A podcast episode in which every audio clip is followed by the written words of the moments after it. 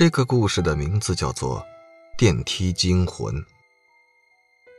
人们害怕未知，天生便具有对于未知的恐惧，于是午夜一片黑暗之下，人类的恐惧感便是会达到巅峰。杜鹃走进了家所在的小区，小区门口的保安坐在保安室里打着瞌睡，看那样子，就算是进了小偷，他也都是不知道的。走进小区之后，穿过花园，然后走过老人家的健身场所，便是到了他家所在的那栋楼下。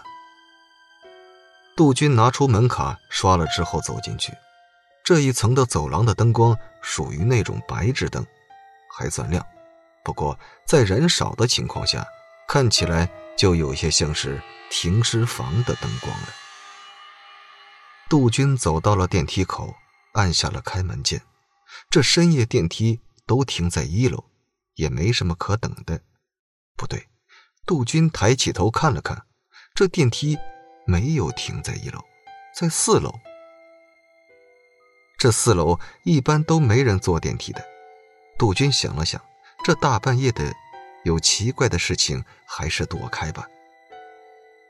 于是他转身进了另外一个电梯。进入电梯的前一瞬间，那个四楼下来的电梯打开了。杜鹃似乎听到了微弱的呻吟声，这声音可不是什么天籁之音，又是这大半夜的。杜鹃赶紧的关上了电梯门，猛按十八楼。电梯向上快速的前进着，然而到了四楼的时候，电梯却是突然停下了，而门也没有打开。杜鹃心一紧，这该不会……想到这，杜鹃退到了角落里，背靠着电梯。片刻之后，电梯又开始正常的运行了。到了十八楼，杜鹃走出电梯，快速的冲到自己家门前，把门打开，走了进去，然后把门反锁。这一个人住，神经本就有些紧张，又经常加班，大半夜的回家。没想到今晚还遇到了这种事情，杜鹃深吸了一口气，把鞋子换上，走到冰箱前，拿出了一瓶酒，坐在沙发上看着电视喝了起来。第二天早上，杜鹃从朦胧中醒来，昨晚她没关窗户，这一大早的就听见了下面的吵闹声，那声音还有点大。因为是住在十八楼，他也不知道下面是说的什么。不过他中午还要去上班。杜鹃从沙发上起来，穿好了衣服，洗漱完毕，便是准备出门去吃早餐了。然而他一走出门，便是看见了隔壁邻居的一个女人，正蹲在地上哭，而在她的身边还有这几个人扶着她。这是什么情况？难道？死人了。杜鹃想了想，反正和这人又不熟，多一事不如少一事，便是走进了电梯，按下了一楼键。在电梯里，杜鹃觉得有些不对劲，后背有些发毛，感觉好像有一股冷风在吹着自己一样。不过这是白天，杜鹃可没有表现的和昨天晚上一样。然而电梯。并没有直接到一楼，而是到了四楼之后停下了。杜鹃也算是有点好奇心的人，毕竟昨晚上的事情也吓了他一跳。于是他走出电梯看了看，四楼空荡荡的，和十八楼的电梯走廊没有多大的区别，什么东西都没有。杜鹃叹了口气，看来是自己多虑了。于是他又回到了电梯里，电梯门刚刚关上，突然一阵剧烈的抖动传来，随后杜鹃感到了撞击感，他晕了过去。等到他再次醒来的时候，却发现了自己已经在医院的病床上，自己的双脚似乎被什么东西给紧紧的包裹着，他想要动一下，可是却传来了剧烈的疼痛感。毫无疑问。看来是腿断了。在他的病床边还坐着一个人，看那穿着，应该是一个警察。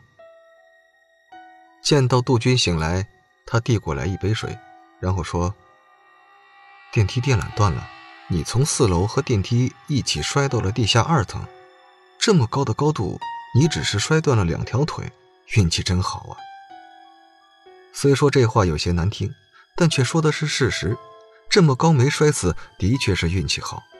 杜军点了点头，转过脸看着警察说：“你找我有什么事儿吗？”听到这话，警察点了点头，然后拿出了手机，放在杜军的面前。这是昨晚的监控录像，你看一下。杜军看着手机的屏幕里播放视频，这是被剪辑过的，从他进入小区开始，然后走进单元楼，按下电梯键。就在这时，杜军的眼睛瞬间睁大，像是看到了什么恐怖的东西一样，指着手机说。有个人，警察点了点头。杜军所说的“有个人”，就是昨晚上那停在四楼的电梯里。刚才的画面里显示，在杜军转身的一瞬间，一只带血的手从电梯里伸了出来。杜军想了起来，昨晚上的确听到过一些声音，难道是那个人发出来的？杜军看着警察问道。那个人现在在什么地方？警察摇了摇头说：“那个人已经死了，就是你的邻居。”那查到凶手了吗？杜军下意识的问出了这句话，毕竟自己昨晚上就在那儿，要是真有凶手，一定会觉得他听到什么或是看到什么，这一定会杀他灭口的。警察摇了摇头说：“如果找到了凶手，我就不会在这儿了。昨晚那个电梯里的监控录像坏了，只能看到死者从十八楼进入电梯，然后停在了四楼。半个小时后你出现，就是接下来的场景。然后今天早上发现了他的尸体。”说完之后，警察便是离开了。杜鹃坐在床上若有所思，监控器。刚好坏了，然后那个人进去之后，当时还没死，半小时后才流着血出来的。既然电梯可以打开，为什么他没有打开，也没有呼救啊？越想越不对劲，杜军想要站起来回家，可是脚断了，他根本不能站起来。外面天色也暗了下来，于是杜军放弃了那个想法。过了一会儿，护士来上完药之后，为杜军吃了药就走了。